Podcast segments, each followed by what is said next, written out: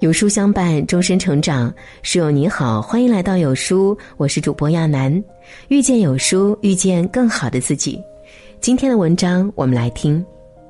春节最后一天，两亿人被无情抛弃，这三个子女的自述，看哭无数人。一转眼，春节假期就到了尾声，期盼一年的团聚时刻，就在忙碌与嘈杂中迎来了分别。也许有人觉得七天的假期太短，但是，对于要分离的人来说，相聚多久，才算是够呢？从昨晚开始，我便把行李收拾了大半，只剩一些零碎的东西。一大清早，母亲又过来想给我帮忙，她不顾我的反对，试图将苹果还有两瓶奶塞进我的行李箱，太重了，带着费劲儿。再说了，苹果那边也有。拿着，你路上吃。接着就是絮絮叨叨的嘱咐：多休息啊，别太累，少吃外卖。父亲拿着手机也从门口进来，去高铁站的车联系好了，半小时后师傅就到。这钱啊，你拿着，在外面别亏待自己。一边说着，一边把钱塞到我的手中。那一刻，眼泪突然不受控制的滑落。我连忙低头掩饰，不敢再对他们说什么，生怕一开口就会暴露出哭腔。老话常说：“养儿一百岁，长忧九十九。”越到离别时刻，为人父母总是恨不得把所有的东西都塞进小小的行李箱，似乎这样就能让孩子少吃一点苦，少受一点罪。还有一些向来寡言的父母，连嘱咐都不敢多说，生怕说多了就成了孩子的负担。其实为人子女，何尝不是如此？那些离乡的游子，在离别之际也无法面对父母的情感，他们的内心同样有千言万语。后台收到了几位假期结束、即将离家之人的私信，让我们一起听一听他们的心里话。放下工作养不起家，拿起工作顾不上父母。这是疫情三年来我第一次回家。我的家乡是一个名不见经传的小村子，这里地方偏僻，环境恶劣，也没有什么吸引人的风景。父母都是老实巴交的农民，一辈子面朝黄土，不能给我助力，所以很多人跟我一样，选择只身一人，背井离乡，在外打拼。我一无学历，二无技术，来到城里也只能卖卖苦力。三年的时间，我很少请假，节日里也很少休息，因为假期上班一天的工资能抵平时三天。父母心疼我，打电话跟我说要照顾好身体，不要那么拼。但我不能停，也不敢停。父母一天天老了，身体又不好，我很怕我努力的速度赶不上他们老去的速度。为了弥补我不能回家的遗憾，我时常会寄快递回去。这次回家，我给父亲买了几瓶好酒，又带母亲去了镇上的金店买了条金项链。家里的亲戚邻居都夸我孝顺，父母嘴上合不拢的笑意让我觉得一切的辛苦都是值得的。七天的假期一晃而过，我也想在家多待几天，可我又得重新踏上征程了。眼前是父母的沧桑，身后是生活的沉重。他们理解我，我却觉得对不起他们。我只知道此刻不能让眼泪流下来，我要笑着跟父母分别。好好吃饭，别舍不得花钱。我们反复互相嘱托，谁也不敢再多言。事到如今，我只能每个月多给家里打点钱，让父母晚年生活的好一点。这或许就是我这个做儿子的对他们唯一的慰藉。我妈的一生都在怕给我添麻烦。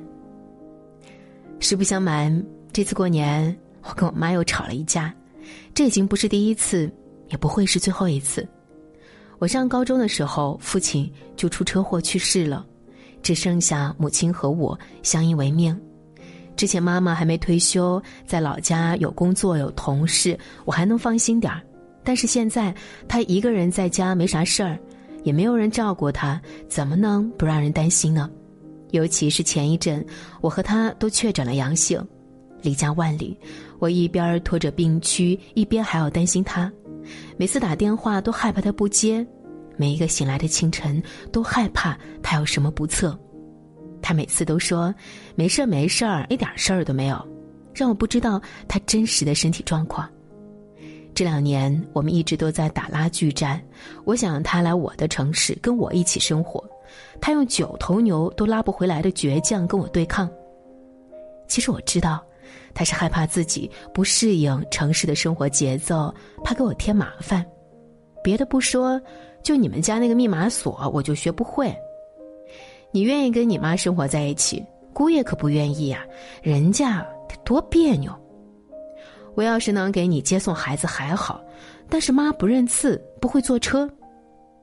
但是，他经常在家里拘谨的不行，吃饭的碗都不和我们放在一起，怕我们嫌弃他。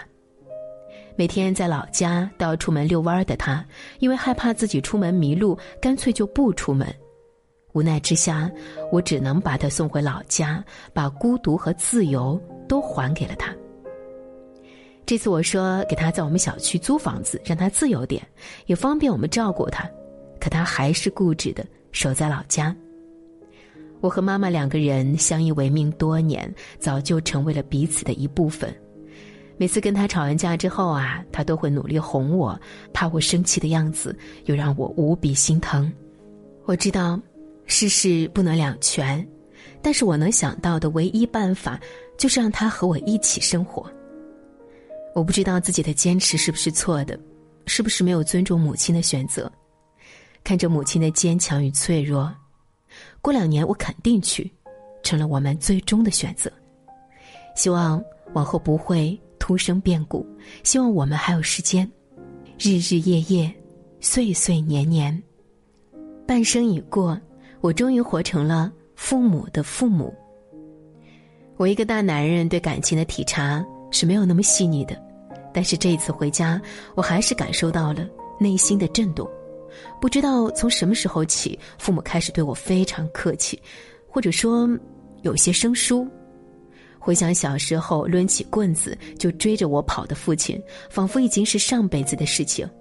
那时候，父亲暴躁，母亲泼辣，我和哥哥没少跟他们对着干。以前我还默默崇拜过他们，觉得爸爸每次揍我的手很有力量。妈妈的嘴打遍全村无敌手。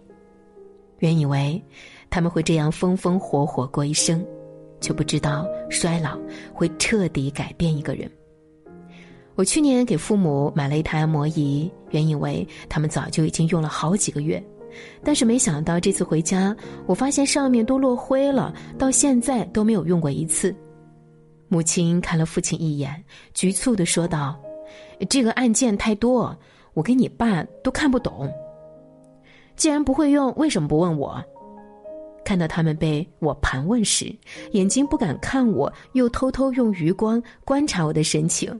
那一瞬间，我突然意识到，什么叫成年人的悲哀，就是父母开始在你面前小心翼翼。他们依然爱我，但他们开始怕我。我不知道是因为我对他们太多次的敷衍、不耐烦。还是我对他们的关心太过表面，以至于不知不觉中，他们学会了看我的脸色行事。我甚至希望回到父亲瞪着眼骂我“小崽子，给我站住”的夏日午后，以及母亲皱着眉一边埋怨一边熬夜给我缝补丁的冬夜热炕。回想幼时的嬉闹，那是我以为父母永远不老，我永远长不大。当时只道是寻常，半生已过，我也该活成父母的父母，为他们遮风挡雨，让他们安享晚年。有人说，父母子女一场，永远是微妙又绵长的。总以为余生有的是来日方长，总以为自己将来有机会陪伴，实际上，不是每个人都这么幸运，都有不给自己留遗憾的机会。前央视主持人樊登在父亲去世后发文提到了一件小事：父亲有一个习惯，每次发了工资都要取出来去存死期存款。于是每个月到了固定的日子，父亲都会穿戴好，然后在门口等着樊登。有人调侃他：“你知道你儿子一小时值多少钱吗？你就为了那点利息，让他陪你去银行。”樊登并不这样想，他很庆幸自己陪着父亲去过很多次。那时，他就默默想过，希望有一天父亲走了，不会遗憾自己曾多次拒绝他。是的，孩子和父母注定会渐行渐远，孩子有自己的人生，无法永远陪在父母身边，所以，还是在彼此能够朝夕相处时，用力去爱吧。点亮再看，唯愿这一世父母子女，我们都能多陪伴，少埋怨。不负彼此，不留遗憾。